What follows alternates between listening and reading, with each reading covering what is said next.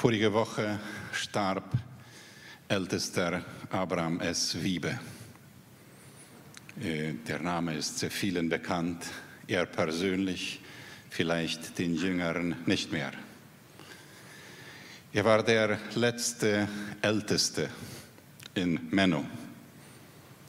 Unter seiner Leitung wurde die große Gemeinde von Nordmenno aufgeteilt in Lokalgemeinden. Ab dann gab es Gemeindeleiter und einen Gemeinderat. Vorige Woche starb er.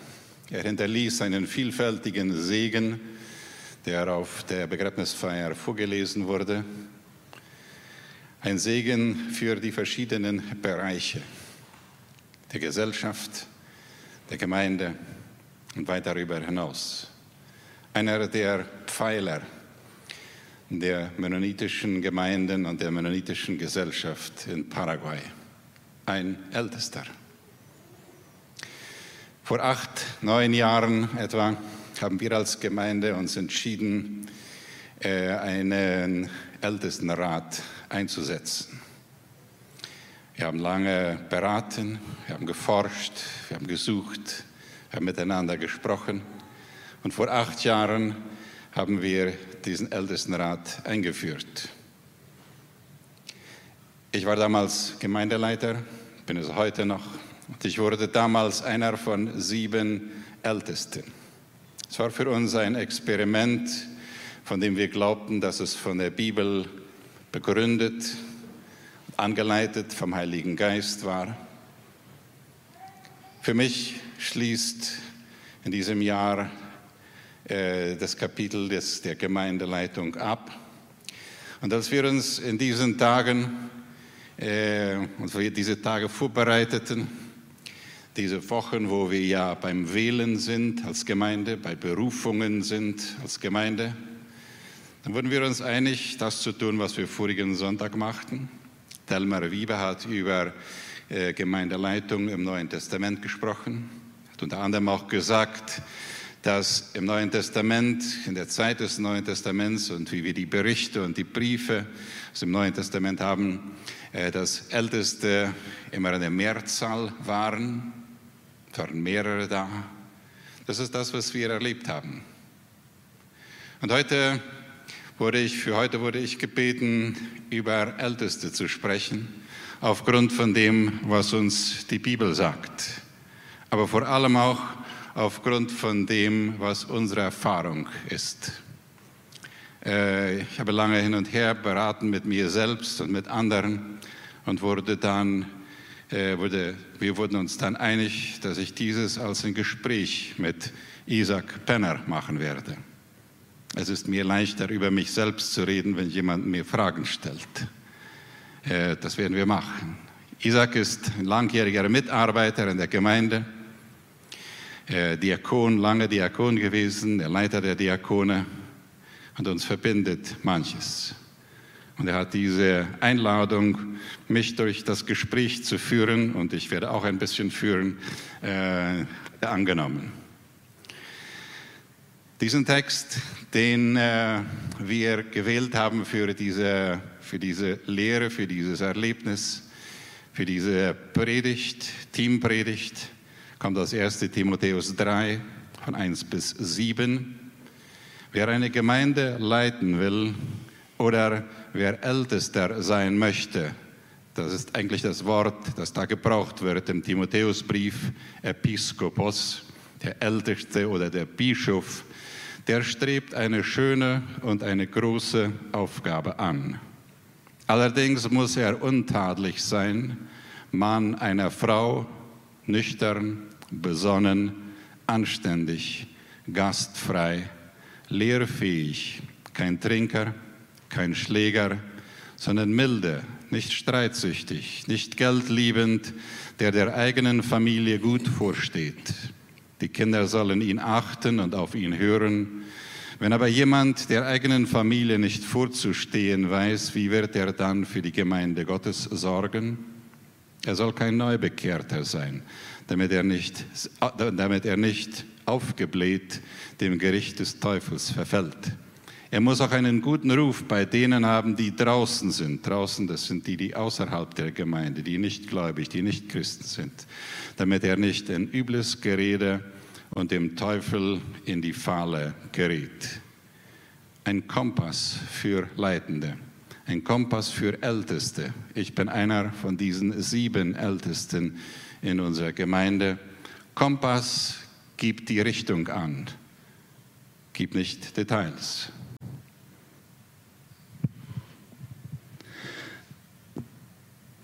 Ein Leiter das ist ja sehr oft äh, an allem schuld. Wenn etwas. Äh das wollte ich dir zuerst zeigen, ja. Deshalb wusstest ja. du nicht genau, was du sagen solltest. Genau. Ja, genau. Wir versuchen so schon vorher. Beschäftigt, wir so beschäftigt mit dem Trinken hier. Wer eine Gemeinde leiten will, sagt der erste Vers, den ich gelesen habe, der strebt damit eine schöne und eine große Arbeit an. 1 Timotheus 3, Vers 1. Hier habt ihr ein Team, äh, könnt ihr das da sehen? Die haben, sind alle verbunden mit Pendern und die wollen dann gemeinsam ein Ding irgendwie genau runterlassen. Und das ist nicht ganz einfach. Teamarbeit. So, hier passt jetzt meine. Da passt jetzt deine Einladung hin. Meine Bemerkung hin. Äh, da steht, wer eine Gemeinde leiten will, strebt damit eine schöne und große Aufgabe an. Ähm, was ist so schön und so groß daran, besonders dann, wenn es so scheint, dass man an allem schuld ist. Äh, das, sieht, das sehen die Leute zuerst, wenn irgendetwas nicht so gut gelaufen ist. Und äh, da wird auch sehr ausführlich über unterhalten. Was kann einem dann, wenn man daran denkt, äh, so sehr daran äh, reizen, ein Leiter zu werden. Wie siehst du das? Für mich ist das eine Frage der Berufung. Eine Berufung, Leiter zu sein. Ich war Leiter im Center, dann wurde ich berufen, Leiter dieser Gemeinde zu sein. Wir haben sechs andere Älteste, die berufen wurden, die Ältesten zu sein. Ähm, machen wir das, um, weil es uns gut geht? Hm, das ist relativ. Ja, vieles ist wunderbar daran. Wenn ich hier lese, wer eine Gemeinde leiten will, wer Teil von diesem ältesten Team sein möchte, der strebt damit eine schöne und große Arbeit an. Ja, 400, 500 Leute, über 500 Leute anzuleiten, von denen sehr, sehr viele, fast wollte ich sagen alle, aber sehr, sehr viele motiviert sind, willig sind, äh, Gott zu dienen, Jesus nachzufolgen, Teil einer Gemeinde zu sein, Teil von diesem Projekt zu sein. Das hat mich sehr, sehr oft begeistert. Und wenn ich dann höre, was geschieht, was Menschen tun, ohne dass, ohne dass ich das angeleitet habe, sondern das, das geschieht in dieser Gemeinde, weil, weil da Dinge waren, die, wovon die Menschen überzeugt waren, das ist schön. Das ist eine große Aufgabe, ist eine schöne Aufgabe. Geht das immer gut? Nein. Du sprichst davon, dass man am Rampenlicht steht? Ja. Äh, Im Plattdeutschen haben wir das Wort Eva-Schuld, äh, einer, der an allem schuld ist. Mhm. Ja. Äh, so wie ein Präsident, so wie ein amerikanischer Präsident einmal gesagt hatte, die, die the box stops here. Ich, ich bin verantwortlich letztendlich. Mhm. Das ist eine Last, aber es ist auch eine große und schöne Aufgabe, aber emotionell nicht immer schön. Vielleicht sprechen wir darüber noch ein bisschen später dann. Ja, also was ich hier als Zusammenfassung raushöre, ist die Berufung. Das ist das. Ganz genau. Darone, glaube ich, geht das nicht. Darone geht es nicht. Eine Berufung, die sehr klar ist, die von Gott kommt, die von Menschen, die von einer Gemeinde bestätigt wird. Und äh, Darone könnte ich das nicht machen und Darone könnte kein anderer Ältester das machen. Okay, bevor wir das nächste Thema gehen, äh, will ich noch eine Frage stellen in Bezug auf den ältesten Rat. Also du sagtest, dass es jetzt seit äh, acht Jahren ein, genau. Team, ein Team ist, dass es nicht mehr der Gemeindeleiter alleine ist. Ja. Äh, wie ist dieses Team eingeteilt? Wie hat man sich das eingeteilt? Wer ist wofür verantwortlich? Oder ist letztendlich dann doch wieder der, der Leiter des Teams für alles verantwortlich? Kannst du äh, dazu ja, etwas sagen? Lass mich dazu beim übernächsten Bild etwas sagen. Ist das okay? Dann, ja, dann glaube ich, passt das da besser hin. Äh, dann können wir jetzt zu diesem hier gehen. Ah, okay. Ja, diese Liste. Und das wollen wir nachher nicht vergessen. Nein? Okay, okay, kein Problem. Diese Liste, die ist ganz schön anspruchsvoll. Die kommt ja direkt aus 1 Timotheus 3, Vers 1 und ist ergänzt durch einige Texte oder durch eine zusätzlichen Worte aus Titus 1. Es sind ja äh, zwei Briefe, die Paulus an diese zwei jungen Mitarbeiter schreibt untadelig Mann einer Frau. Und ihr seht die Liste da. Das ist eine Wiederholung von dem, was ich vorhin gelesen habe aus dem äh, Text von 1 Timotheus. Ist das nicht etwas überwältigend, etwas äh, angstmachendes? Gibt es Leute, die dieses alles erfüllen? Wenn ich die Liste durchschaue, mm, bei etlichen Punkten würde ich wahrscheinlich äh, wie äh, wie, wie kommst, kommst, du damit klar, mit, mit dieser... Ja, manchmal überhaupt nicht. Ich meine mit dem Klarkommen, ja. ähm, und da half mir das, was Marlene sagte, als wir uns vorbereiteten hier, als ich mich vorbereitete, wir uns vorbereiteten. Äh, sie sagte, diese Liste ist ja für Timotheus gedacht und für Titus und für Werner und für die anderen Ältesten. Aber sie ist nicht für all die anderen gedacht, die eine Checkliste haben und fragen wird, äh, hat er dies jetzt erfüllt, hat er das erfüllt, hat er das erfüllt. Das ist ja, und diese, diese, diese Klarstellung, die, die ist mir hilfreich. Das, dies ist eine Herausforderung für mich. Untadelig? Nein. Mann einer Frau? Ja. Nüchtern? Sehr oft. Besonnen, wenn es geht? Ja. Enthaltsam? Äh, ja. Äh, in, in, in den meisten Fällen ja beim Internetgebrauch manchmal nicht zu sehr. Äh, und ähm, mit dem Weintrinken, da hilft mir Marlene, da, dann nicht, da, das nicht zu tun. Äh, und ich könnte das durchgehen, aber auf einige werden wir nachher vielleicht noch zu sprechen kommen. Ja? Bin ich das? Sind die anderen sechs Ältesten dieses? Nein. Aber es ist unser Kompass, es ist unser Leitstern. Das ist was, wonach wir von Gott gerichtet werden. Das, davon bin ich überzeugt. Und das ist das, wo wir manchmal fühlen, wo wir von Menschen gerichtet werden. Und dann würde ich diesen Menschen dann gerne sagen, dies ist auch für dich. Dies ist auch für alle anderen. Für alle anderen ein Leitstern, ein Kompass und eine, eine, eine Richtschnur. Eigentlich hast du jetzt schon, äh, bist du auf alles schon ungefähr eingegangen. Trotzdem würde ich ein paar Punkte äh, extra erwähnen und dich fragen, äh, wie kommst du damit klar? Zum Beispiel Ehe, Familie. Was bedeutet das für dich persönlich? Ich denke manchmal, hier, da steht in dem Vers, wer seine eigene Familie nicht vorstellen kann, aber wer kann das? Äh, manchmal, die Kinder tun manchmal was, das würde man am liebsten anders haben. Ja, uns, uns, nicht, uns nicht. okay. ja, natürlich, natürlich. Äh, du sprachst von, von Ehe. Äh, als wir, wir sind jetzt ähm, 42, 43 Jahre verheiratet. Ähm, in den ersten fünf Jahren sind wir durch eine Ehekrise gegangen. Wenn Gott und Menschen uns nicht gnädig gewesen wären und uns geschubst hätten in richtige Richtungen, dann wären wir heute nicht hier, ganz sicher. Von da an ging es nur, meistens nur besser und wir sind sehr dankbar. Heute äh, ist es für uns eine ziemlich heilige Zeit, dass wir zweimal am Tag Mate trinken, einmal morgens und einmal gegen Abend und das ist eine sehr wichtige Zeit. Manchmal haben wir etwas zu erzählen, manchmal nicht, aber es ist eine Zeit, wo wir fühlen, dass wir miteinander verbunden sind und wo wir einander äh, immer wieder zusichern durch unsere Gegenwart. Wir, wir wollen durchhalten, solange Gott uns das Leben schenkt, ohne Zweifel. Streiten wir uns manchmal? Ja. Äh, so sehr, dass wir auseinandergehen wollen? Nein, nicht mehr. Früher ja, aber nicht mehr. Äh, so das ist, äh, wir sind sehr, sehr dankbar, dass wir dieses haben. Unsere Familie, ich glaube, da wäre es vielleicht besser, die Kinder zu fragen. Das haben wir nicht vorbereitet, so die werden wir nicht fragen. Aber da werden wir, könnt ihr sie fragen, welche Art Eltern wir sind. Das wäre vielleicht gar nicht schlecht. Okay, äh, da habe ich den, das Thema äh, kein, kein Anstoß erregen. Äh, das ist ja mal wirklich sehr, sehr generell, muss man sagen, und äh, das hängt sehr davon ab, von dem, der uns zuschaut. Und äh, äh, wie kommt man dann mal klar? Also ich, ich habe es bis jetzt noch niemals geschafft. Äh, immer ist irgendwann taucht einer auf, der hat was zu beanstanden an dem, was ich, wie ich bin, was ich tue. Äh, wie ist das hier gemeint, wenn er sagt, kein Anstoß erregen? Was, was meint Paulus damit? Das ist eine gute Frage. Und äh, darüber können wir lange reden. Ich möchte aber eins oder zwei Sachen dazu hier heute sagen. Ähm, ich gebe Leuten gern einen Abrazo. Äh, das äh, wissen manche von euch. Manche haben das auch einen Abrazo de Osso genannt. Ich weiß nicht, wie man das in Deutsch sagt.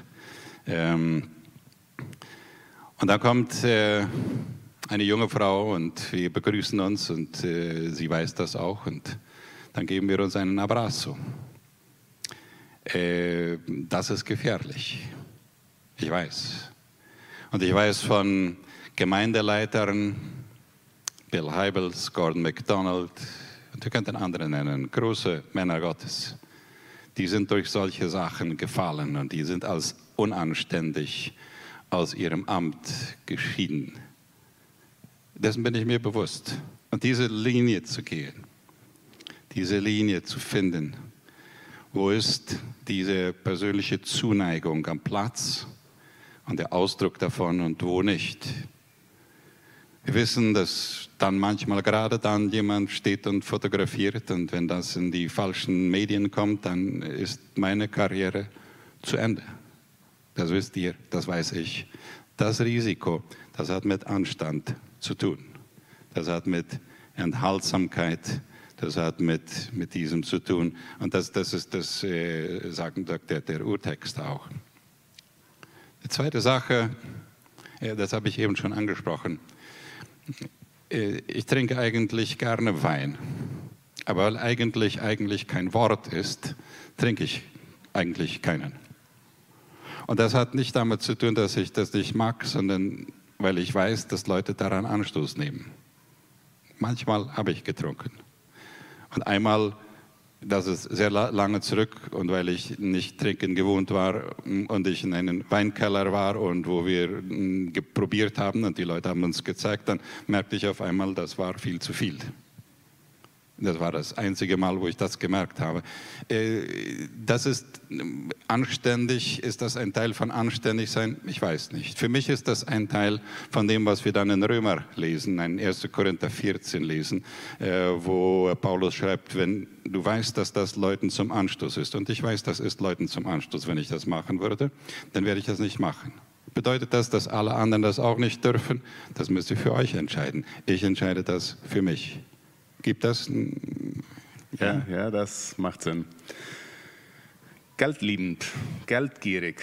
Wann ist man geldgierig? Ich dachte, das würdest du nicht fragen. ich ich ja. stelle stell mich nur vor, äh, stell mir nur vor, ähm, ähm, wenn man den Beruf als Pastor hat, äh, das kann dann gelegentlich passieren, dass äh, deine Freunde, deine äh, Bekannte irgendwie ökonomisch viel schneller vorwärts kommen und äh, gibt es nicht manchmal so ein bisschen äh, neidische Gefühle? Äh, wie erlebst du das? Ich habe gute Arbeitgeber gehabt, äh, durchgehend. Die haben sich darum bemüht, dass ich ein Gehalt bekommen habe, das, von dem meine Familie leben konnte. Ich auch. Äh, wo wir auch etwas ansparen konnten für die Zukunft. Aber das ist richtig, was du sagst. Ich habe dann manchmal verglichen, wie viel du verdienst und wie viel mein Schwiegersohn verdient und, äh, und so weiter. Ja, wir haben ja gut verdienende Leute hier, die ich gut kenne, die meine Freunde sind und so weiter. Und das ist schon manchmal ein Gedanke gewesen. Aber dann war es immer wieder diese, diese, diese Überzeugung der Berufung. Nein, das, mein Beruf ist es nicht, viel Geld zu machen. Andere haben diese Berufung und die will ich unterstützen und die will ich segnen. Ich habe die nicht. Und das ist nicht ein großes Problem für mich gewesen. Und dafür bin ich Gott sehr dankbar.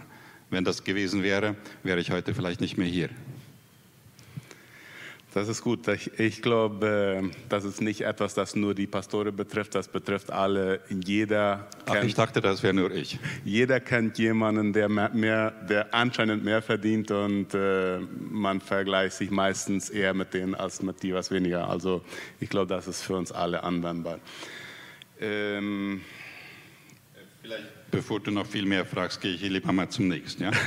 okay, okay. Äh, das ist übrigens, äh, hier sehen wir in dieser Liste, und das ist ja der Text von Timotheus, da sehen wir, wie ein Ältester, wie ein Leitender, und das ist ja nicht nur für Gemeindeleiter, zwar das spezifisch für sie geschrieben ist, aber wie Leitende sein sollen, was, welches der Kompass ist, welches das Ziel ist und so weiter. Hier wird kaum etwas gesagt, überhaupt nichts gesagt von dem, was sie tun sollen. Das ist die nächste Liste hier. Was tun Älteste in unserer Gemeinde? Äh, ich habe das hier zusammengefasst und dann wirst du Fragen stellen dazu. Äh, wenn wir uns zu Sitzungen treffen als Ältestenrat, das ist meistens zweimal im Monat, das gibt durchschnittlich 20 im Jahr, so nicht ganz zweimal im Monat. Äh, das sind seit Juli 2014 sind das 159 Sitzungen, die wir als Ältestenrat gehabt haben. Das ist unsere Gemeinde, die steht nicht in der Bibel und das mussten wir nicht, aber das wollten wir und wir hatten immer was zu reden, manchmal länger als vier Stunden lang, aber manchmal war es auch kürzer als das. Was wir gemacht haben, wir haben uns Persönliches, wir haben Persönliches gemacht, wir haben füreinander gebetet, wir haben einander mitgeteilt, wir haben miteinander gelernt, wir haben äh, studiert, Bücher studiert zusammen. Wir haben zurückgeschaut und wir haben vorausgeschaut, Aktivitäten bewertet, Gottesdienste bewertet, Programme voraufgeschaut, nicht im Kleinen geplant, sondern die großen Linien. Wir haben die Gemeinde wahrgenommen. Wir haben uns Zeit genommen zu sehen, was geht in der Gemeinde, was geht in der Gesellschaft, was geht in der Welt vor, um dann zu sehen, welche sind die Predigtthemen, welche sind die Aktivitäten, welche sind die Programme. Wir haben äh, Predigten vorgeplant, das heißt die großen Linien, nicht die, äh, nicht die einzelnen Predigten, Seminare, Kurse. Wir haben an Personen über Personen gesprochen, Personen mit Problemen, Personen mit Potenzial. Wie können wir sie einbauen und wie können wir auf sie zugehen? Wir haben über Ordnungen gesprochen, über Richtlinien, über Vernetzungen, über Struktur unserer Gemeinde, äh, über die Zukunft und so weiter. Und wir haben die gesamte Arbeit überwacht. Es sind diese diese sieben, sind das sieben Punkte oder acht Punkte, die das zusammenfassen in sehr kurzen Worten, was uns beschäftigt hat. Vieles von dem ist niemals an die Öffentlichkeit gekommen, vielleicht zu wenig manchmal, denke ich heute, äh, weil wir dann auch nicht ähm, eure Unterstützung, die Unterstützung des Gebet der Gemeinde so haben könnten, wenn wir es vielleicht etwas klarer gesagt haben. Aber das ist ungefähr, was uns beschäftigt hat. Da hast du schon im Voraus alle Fragen beantwortet, die ich hier. Ja, ich habe das sehr kurz gemacht. Vielleicht willst du etwas noch ein bisschen länger äh, beantwortet haben hier. Ja, also äh, ich habe mich äh, wirklich äh, gefragt, als ich diese, diese ganze Eigenschaften gelesen habe, die ein Leiter oder die die Leiter haben oder beziehungsweise nicht haben sollen. Äh, und mir fiel auf, da, sind ja, da steht ja nichts geschrieben, was die genau tun sollen. Äh, hier hast du schon äh, geantwortet und auch, dass dieses, äh, ich habe das wenigstens so rausgehört, dass es nicht eine Liste gibt oder eine Formel gibt, die, für alle anwendbar ist. Dieses ist das, was ihr gesehen habt, was für unsere Assumption Concordia Gemeinde dran ist. Und äh, ich würde deshalb, deshalb habe ich hier ja bei diesem vorigen Bild geschrieben oder haben wir, haben wir gesagt, was sind Älteste, welche sind ihre Eigenschaften. Da haben wir die biblische Grundlage dafür. Ja. Äh, bei dem nächsten hier, was tun Älteste unserer Gemeinde, was genau. tun wir und welches ist unsere Situation. Das, das ist der Unterschied, von dem du sprichst. Genau, ein Punkt, was ich jedoch sehr wichtig finde und was ich gerne äh, würde von dir äh, irgendwie ein bisschen erklärt haben. Ähm, was tut ihr für euch persönlich? Äh, als ich das erste Mal eine Reise mit dem Flugzeug machen wollte, dann war ich fast geschockt, als ich die Flughelferin hörte, wie die erklärte, die Sicherheitsmaßnahmen und äh, äh, als es zu dem Punkt kam, was machen, wenn auf einmal die, der, der Luftdruck in der Kabine sinken würde und die Sauerstoffmasken runterfallen, dass man Leute, die jemanden begleiten, äh, sich zuerst sollten die Masken aufsetzen, dann den anderen. Ich dachte, wie kann man so egoistisch sein? Wie kann man zuerst sich, äh, sich um sich kümmern und dann um die anderen? Äh, aber wenn ich darüber nachdenke, das, ist, das macht Sinn und, äh, und das ist sehr gut übertragbar auf Leiter. Ein Leiter, der selber nicht Sauerstoff hat, der selber nicht mit sich klarkommt, der kann andere auch nicht gut helfen. Wie macht, was macht ihr als Leiter, als äh, Ältestenrat, um selber Kraft haben, damit man andere helfen kann? Ähm, die, erste, die erste Linie, oder die zweite eigentlich hier unter Persönliches, das, das geht ja zum Teil äh, darauf, dass wir haben auf sehr vielen, nicht auf ganz allen, aber sehr vielen von unseren Treffen haben wir uns Zeit genommen, um Persönliches mitzuteilen. Geht es uns? Welche sind Fragen? Welche sind Nöte? Welche sind Sorgen und so weiter? Äh, haben wir mitgeteilt. Wir haben füreinander gebetet, wir haben für andere gebetet, aber besonders auch füreinander. Äh, eine andere Sache ist, äh, ich habe es immer wieder erlebt, dass ich, wenn ich eine sehr schwierige Sache zu verdauen hatte, wenn ich einen starken Angriff gekriegt hatte, wenn ich eine E-Mail oder eine WhatsApp kriegte, die mich sehr persönlich sehr tief getroffen hat, dann war es sehr oft so, dass ich dann das dem Ältestenrat mitgeteilt habe. Den anderen weitergeschickt und sagte, dieses ist, was ich erlebe, dieses ist, was, womit ich nicht gut fertig werde, könnt ihr mir helfen zu beten. Ich brauchte nicht äh, normalerweise nicht große Ratschläge, äh, Ratschläge sind ja manchmal auch Schläge, ja. Äh, ich brauchte einfach dieses, dass wir, äh, dass, dass ich das Gefühl hatte, die wissen um das, was ich erlebe, die wissen darum und sie beten für mich. Äh, das haben andere auch gemacht von, äh, im, im Ältestenkreis. Das war eine sehr wichtige Sache. Anderes Erlebnis, das auf diese Frage eingeht, das war ja voriges Jahr, als äh, wir alle von der Pandemie überrumpelt wurden. Äh, dann war es extra schwierig für mich, Leiter dieser Gemeinde zu sein. So viele ungewisse Sachen und äh, die wenigen Dinge, die wir dann tun konnten, die waren für manche Leute immer verkehrt äh, und nicht gut genug. Und das war ja auch verkehrt und nicht gut genug. Das spürten wir auch alle. Und irgendwann kam dann der Moment, wo ich sagte, äh, das halte ich nicht mehr aus. Und ich habe ja dann zwei Monate einfach ausgeklingt und ich war sehr, sehr dankbar für die äh, Unterstützung, die ich spürte. Nicht die Verurteilung, jetzt äh, hat er versagt oder so weiter. Ja, das war für mich ein Gefühl des Versagens. Aber es war dieses, dieses Gefühl, dass ich da Brüder habe, die, die, die werden mich tragen. Das war ja natürlich die, in der ganzen Gemeinde, da waren viele andere, die das auch haben. Aber besonders hier war es so. Äh, und das hat mir geholfen, zu überleben. Das hat mir geholfen, neue Energie, neue Kraft, neue Vision zu bekommen. Und äh, das ist, wo ich heute bin. Gut, äh, du sprachst schon einmal vorher äh, ein bisschen darüber, wie die, wie die Predigten äh, äh oder die Linien, Predigtlinien entschieden werden. Das ist im, im Ältestenrat. Was mich äh, interessieren würde zu wissen, ist das schon also das Predigtthema und äh, wie man ist das ist das auch die Aufgabe von den Ältesten oder oder hat der Pastor da auch noch eine Freiheit sich selber äh, die Predigt äh, vorzubereiten daraufhin? Wie, wie wie ist das? Im Ältestenrat haben wir Aufgaben verteilt und eine der Aufgaben ist es die, die Lehre, die Lehrlinie, die Linie des, der Predigten, die Themen vorzubereiten. Äh, das macht einer von uns, ein anderer im Ältestenrat hat mehr die wirtschaftlichen, finanziellen Belage, äh, Belange, ein anderer ist mehr verantwortlich für missionarische Fragen, ein anderer mehr für die diakonischen Sachen, so, äh, ein anderer ist für die rechtlichen Fragen verantwortlich. Das sind die verschiedenen Aufteilungen. Und spezifisch auf diese Frage, in, in diesen letzten Jahren war es Rainer Siemens, einer der äh, ältesten bei uns, der, der verantwortlich war, die Vorschläge zu machen für die Predigtserien. Am Anfang 2021, dieses Jahr, hat er einen Plan gemacht mit Themen für das ganze Jahr. Äh, diese werden dann in Blocks von drei Monaten aufgeteilt, um die Einzelplanung zu machen. Äh, das leitet er an. Das äh, schauen wir im Ältestenrat durch und sagen, das ist gut, da werden wir noch Dinge hinzufügen und so weiter. Und das wird dann immer wieder, das, wird, das ist unsere Leitlinie für, die, für den Predigtplan.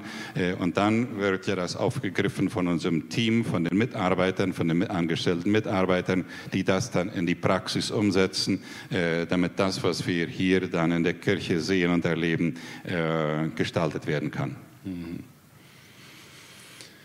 Ähm, Kommen wir zum Schluss. Ja, ich, ich habe noch eine Frage, ja, bevor wir noch eine Frage. Ich, äh, was, was passiert, äh, wenn Seelsorgefälle sind? Äh, ist das auch Aufgabe von diesem äh, Rat? Oder wie, wie geht man mit Fällen um, wo, wo Leute Hilfe brauchen? Viele dieser Fälle werden ja aufgegriffen in anderen, äh, in anderen Gruppen. Die Diakone machen sehr viel. Wir haben eine ganze Reihe Leute in der Gemeinde. Wir veröffentlichen ja die Namen auch gelegentlich im, im äh, Gemeindeblatt. Leute, die fähig sind, die gebildet, die die Ausbildung haben, die Vorbereitung haben und die, die Bereitschaft, in Seelsorgefällen zu dienen. Wir haben manche kompliziertere Fälle, die zum Ältestenrat kommen äh, und die uns dann da auch gelegentlich sehr, sehr viel Zeit genommen haben, äh, wo wir dann auch wieder mit den anderen Gruppen zusammenarbeiten, wenn es geht. Aber wir haben da dann durchgesprochen. Zum Beispiel eine Frage von Ehescheidung, Wiederheirat. Das wäre normalerweise eine Frage, die dann im Ältestenrat äh, durchgesprochen werden würde. In manchen Fällen hat uns das sehr viel Zeit genommen, weil weil das eine komplizierte Frage ist und wir da immer wieder am Suchen sind. So manche von diesen schwierigeren Fällen, ja, die, die arbeiten wir durch. Die meisten der Fälle, ich würde mal sagen 90 Prozent, die werden im Rahmen der Gemeinde außerhalb des Ältestenkreises, entweder in persönlichen Gesprächen von uns oder auch von vielen anderen, die arbeiten, äh, wahrgenommen. Danke, ich glaube, unsere Zeit ist so mehr oder weniger um. Äh, wie äh, hattest du, hast du noch etwas Abschließendes hierzu zu sagen? Wie würdest du das jetzt nochmal zusammenfassen? Den abschließenden Versen, die abschließenden Worte, die nehme ich aus Nehemia. Nehemia, ein Leiter aus dem Alten Testament, der ja eine Mauer aufbauen wollte und der äh, vor vielen, vielen Schwierigkeiten stand, aber der irgendwie sehr begeistert war und berufen war für seine Arbeit. Er sagte bei einer Gelegenheit, ihr seht doch selbst euer Elend. Jerusalem ist ein einziger Trümmerhaufen. Die Stadttore liegen in Schutt und Asche. Kommt, lasst uns die Mauer aufbauen, damit wir nicht länger dem, dem Gespött der Leute preisgegeben sind. Ich erzählte ihnen, sagt Nehemiah dann, ich erzählte ihnen, wie Gott mir geholfen hat und was der König von Persien mir versprochen hatte. Und dann erklärten sie, gut, wir wollen beginnen. Und sie machten sich entschlossen an die Arbeit. Diese drei Punkte, diese vier hier, ihr seht, das wollen wir als Ältestenrat, das möchte ich als Gemeindeleiter immer wieder äh, mit euch zusammen, mit der Gemeinde zusammen sagen. Ihr, ihr seht die Gelegenheiten, ihr seht die Probleme, kommt, lasst uns etwas damit machen. Manchmal werde ich dann erzählen von dem, was gemacht ist, manchmal werde ich nicht erzählen. Und es ist, der Wunsch ist es, dass möglichst viele in der Gemeinde dann immer wieder sagen, gut, wollen wir beginnen. Lasst uns anpacken. Und dann ein bisschen später, äh, zwei, drei Kapitel später, äh, sagt, äh, steht dann ein sehr interessanter Vers bei Nehemia, äh, der sagt, und das Volk gewann ein Herz zu arbeiten. Das Volk wurde, die Menschen wurden begeistert zum Arbeiten. Und das ist etwas Schönes. Eine der schönsten Dinge für mich als Gemeindeleiter und für uns als Älteste ist es, wenn jemand aus der Gemeinde, von den Gemeindegliedern kommt und sagt, können wir dieses machen? Nicht, könnt ihr das machen, sondern können wir dieses machen? Und dann werde ich meistens sagen, wunderbar, wunderbar. Damit schließen wir ab. Okay. Wir könnten ja noch viel sagen und wir mussten uns ein bisschen beeilen. Wir sind auch etwas über die Zeit gegangen, aber das ist okay heute. Ich lade euch ein, zu einem Schlussgebet aufzustehen. Vater im Himmel, du gibst uns Menschen, die bereit sind zu leiten, nicht nur die Ältesten dieser Gemeinde, sondern viele anderen in Bereichen, die so wichtig sind. Dafür danken wir. Und jetzt bitten wir, segne uns und behüte uns. Lass dein Angesicht leuchten über uns und sei uns gnädig und gib uns deinen Frieden, wenn wir von hier nach Hause gehen oder in andere Gegenden. In Jesu Namen. Amen. Gott segne euch. Und wenn jemand persönliche Fragen hat an mich noch oder an die anderen Ältesten, fühlt euch frei.